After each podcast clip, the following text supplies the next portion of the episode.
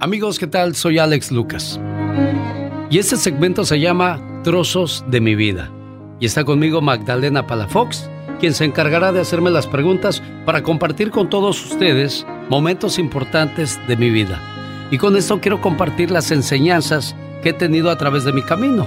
Un camino que ha sido muy difícil y que comparto con todos ustedes, sobre todo aquellas personas que, que pierden la esperanza de lograr algo importante en la vida porque parece ser, yo tenía ese pensamiento de que solamente los, los ricos tenían derecho a cosas buenas, Magdalena. A veces pensamos eso, Alex, pero qué bueno que nos estás dando esta, pues este gran regalo, trozos de mi vida.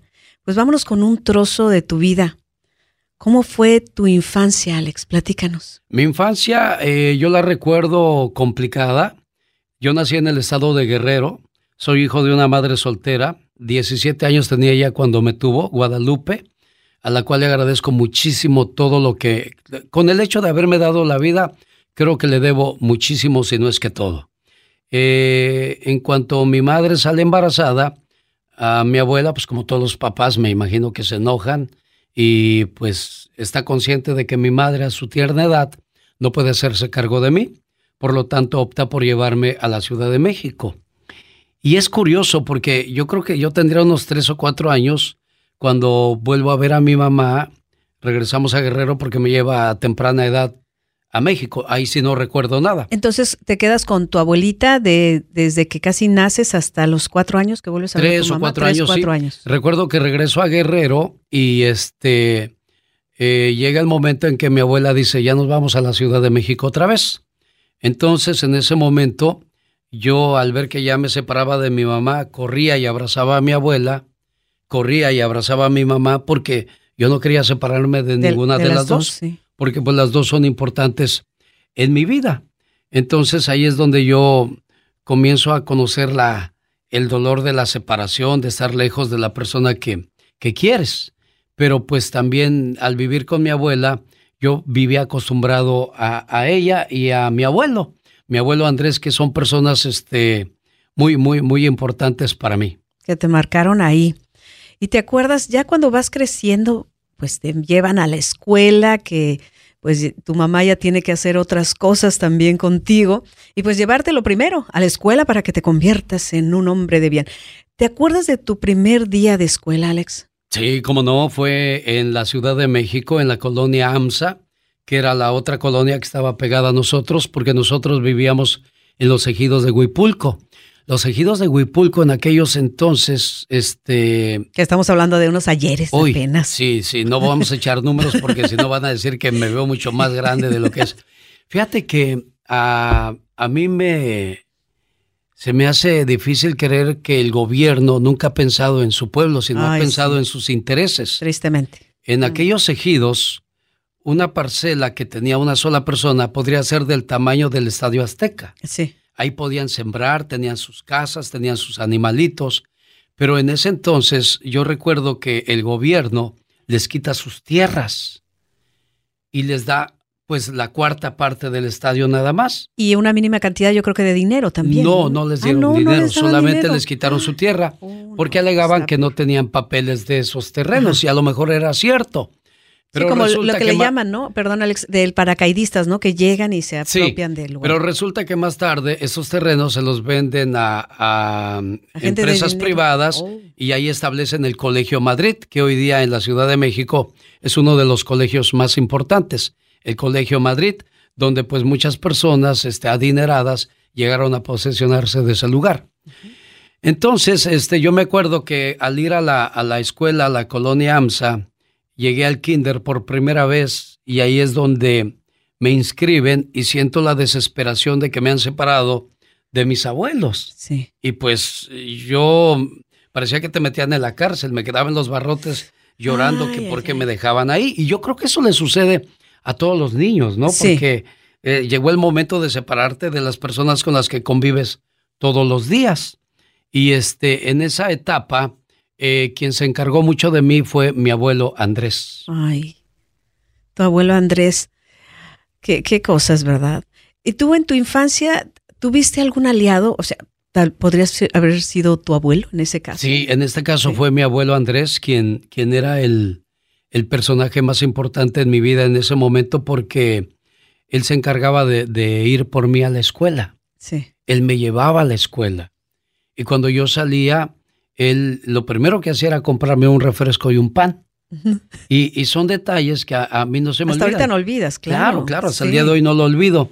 Y este, y cuando llegaba a la casa, mi abuela pues ya había hecho el caldo, ya había hecho el arroz, y ya había hecho lo que hubiera de comer en ese momento. Entonces, era una vida hasta el momento para mí normal, porque tenía una mamá y un papá en la casa viviendo juntos que se encargaban de alimentarme y de educarme. de educarte. No me faltaba nada absolutamente. ¿Cómo cuánto hacías de la escuela hacia tu casa? Porque yo pienso que tu abuelito platicaba contigo, te decía cosas.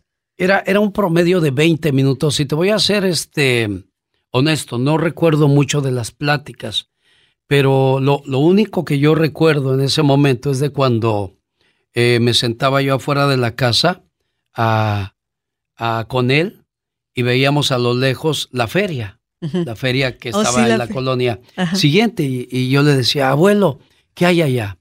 Algún día de estos te voy a llevar. Y para que siempre te acuerdes de, de, tu, abuelo. de tu abuelo. Era lo que me decía. Pero nunca llegó ese día, fíjate. No sé qué haya sido, pero bueno, fue, fue un momento muy, muy bonito que, que él me hizo crecer rodeado de amor. Y, y ahí es donde yo digo que crecer con amor es, es una necesidad y una obligación de los padres que a los hijos no les falte esa, esa atención en su desarrollo. Así es, y esa estabilidad que les pueden dar los padres a los hijos. ¿Y algún recuerdo doloroso que recuerdes de tu niñez, Alex?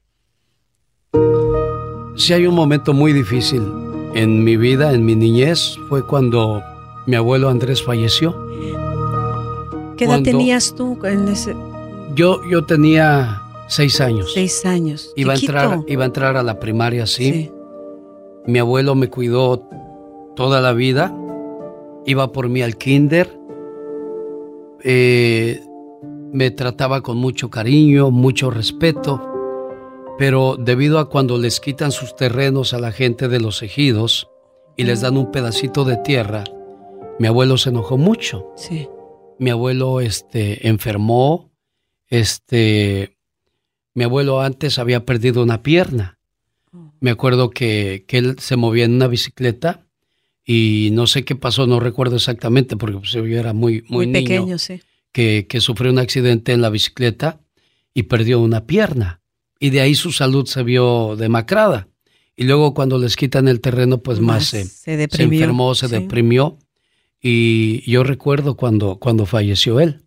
Resulta que recuerdo muy bien, resulta que esa noche estábamos acostados, mi abuelo, mi abuela y yo, yo dormía con ellos. Sí. Y este, y me dice mi abuelo, hijo, ve a traerme un vaso con agua a la cocina. Estaba en la, en otra parte de la casa, la cocina. Tráeme el agua y te vienes corriendo a dármela. Y sí, así lo hice. Se tomó su agua a mi abuelo y me dice, lleva el vaso a la cocina. Pero te vienes rápido, corriendo, ¿ok? Entonces llegué y dejé el vaso en la cocina y cuando yo volteo hacia la ventana vi la muerte. ¿Cómo la viste? ¿Cómo? La vi, la muerte era blanca, tenía su guadaña y tenía su túnica blanca. Wow. Y, me impactó eso, regresé a la casa gritando y llorando y, le decía a mi abuela que había visto la muerte. Y mi abuela me abrazaba mientras mi abuelo lo volteé a ver si me abrazaba él y él estaba callado. En los próximos días mi abuelo murió. Recuerdo que cuando estaba atendido, mi, mamá gritaba que, que quién me iba a cuidar, quién me iba a proteger como él lo hacía. Y, yo no entendía exactamente qué era lo que estaba pasando. Solamente veía a, mi amigo, a mi cómplice de mi niñez, que ya, que ya no iba a estar conmigo. contigo. Y ahí pasó algo muy, muy, muy difícil en mi vida. Cuando muere mi abuelo, comienzo a ir a la escuela y ya nadie iba por mí. Sí. Ya nadie iba a traerme a la escuela, nadie me llevaba, me iba yo solo. ¿Y nadie te iba a contestar también? nadie platicaba conmigo. O sea, nadie platicaba contigo. Y yo llegaba con, con mi abuela y mi abuela cayó en la depresión y en el alcoholismo.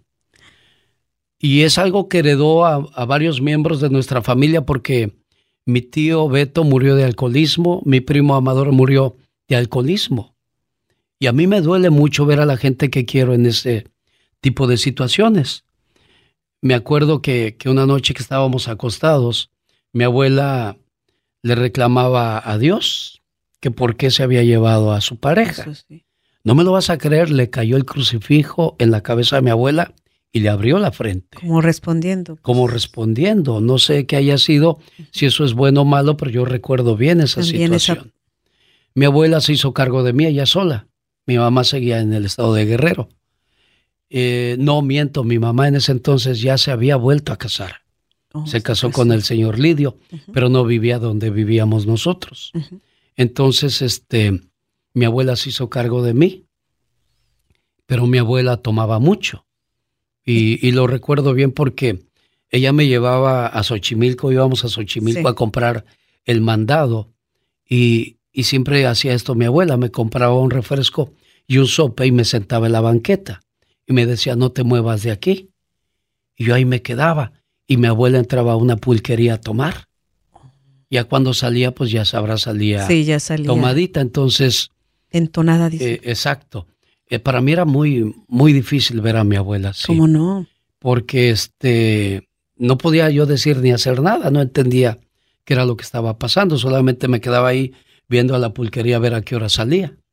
Y sí salía mi Pero además en ese momento, como estás tan pequeño, Alex, pues hay cosas que no entiendes y que dices, bueno, pues eso tengo que hacer, me quedo aquí sentado a, a comer y esperar a que... Pero ese sufrimiento, ¿lo platicabas? ¿Tenías alguien también o ya no hubo nadie para quien tú pudieras sacar lo que sentías? Ya no hubo nadie. Ya no hubo nadie. No, ya no hubo nadie. Entonces, este, ahí es donde, donde Alex o Alejandro, Alejo, me decía mi tío Beto. Alejo. Alejo. Eh, ya, no, ya no había nadie con quien platicar. Ya no había nadie a quien le preocuparas. Mi abuela sumida en su vicio, don Andrés ya muerto, entonces me quedé como una hoja. A merced del viento, dice. Exacto. ¿Y quién era tu abuela? ¿Cómo nos puedes...? Mi, mi abuela se llamaba Sixta Lucas. Eh, mi abuela me quería mucho.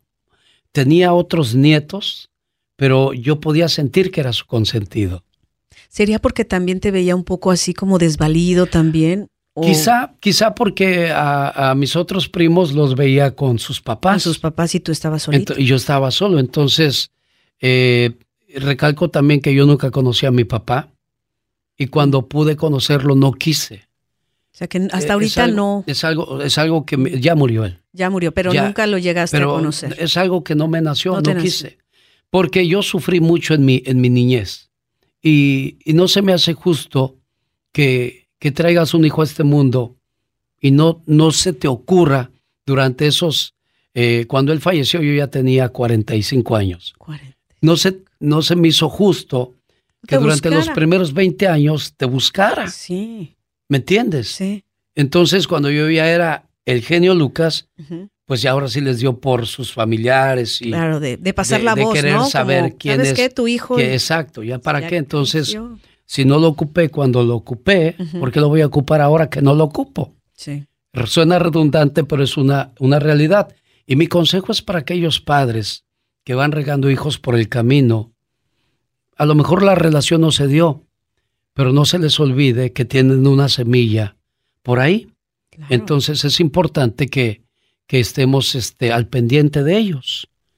Porque tarde o temprano pagas las, las consecuencias. Las consecuencias. Además, te divorcias de la pareja, no de los hijos. Los hijos no tienen ahora sí que ahora sí que toda la carga que, que, requiere este para poder ellos entender también lo, que, lo que están viviendo, lo que están pasando. Mi, mi, mensaje en esta ocasión, porque van a ser varias secciones de los trozos de mi vida. A ver, mi mensaje, Para, para aquellos padres que aunque estén juntos, se hagan cargo de sus hijos. Sí. Porque el padre piensa que porque trae el dinero ya cumplió. Es, proveedor, nada más. Y la mamá porque piensa que ya hizo la comida, ya cumplió. Los hijos necesitan platicar, necesitan atención, necesitan que les hables con cariño. Si yo algo detesto, es que le hables a tus hijos con groserías. O les pegues. O les pegues, o los trates como si fueran unos adultos. ¿Qué te hace pensar a ti que tienes 40 años que un niño de 3 años va a madurar como tú? O te va a entender. Tú eres su guía, tú eres su maestro. Entonces, ya cuando, cuando llega mi madre a mi vida, porque ya mi abuela pues comienza a tomar más y más, pues ya ya, mi mamá se, fue a vivir en la misma vecindad donde vivíamos, pero yo seguía viviendo con mi abuela. Pero ahora sí ella se encargaba de darme de comer de vez en cuando, pero pues fueron pocas las ocasiones que yo, yo sentí un cariño de mi mamá. La única ocasión que yo recuerdo, y lo dije en una ocasión, de que mi mamá me pegó mucho. Y yo le dije a, a, a mis hijos que yo una promesa que me hice fue que cuando mis hijos, este, Dios me los concediera, yo no les iba a pegar, porque Dios me dio a mis hijos para cuidarlos, orientarlos y protegerlos, no para pegarles. Entonces, no es un reproche a mi mamá, no, porque yo entiendo que en sus frustraciones, en sus problemas, muchos padres así se desahogan, y terminan este, tratando a sus hijos. Les falta la madurez y por eso esta razón de este mensaje que les hago llegar a través del podcast eh, trozos de mi vida. Señoras y señores, habrá muchas, muchas historias por compartir con todos ustedes. Magdalena Palafox, te voy a agradecer que me acompañes en este viaje para mí mágico y maravilloso. Para mí será Y espera pueda hacerlo también para muchos de ustedes, amigos de Radio Escuchas. Y yo quiero cerrar este segmento con esta frase. Nací en una tierra que me recuerda que si quieres ser alguien, hay que ser como su estado un guerrero. Eso. Gracias, Magdalena. Gracias a ti.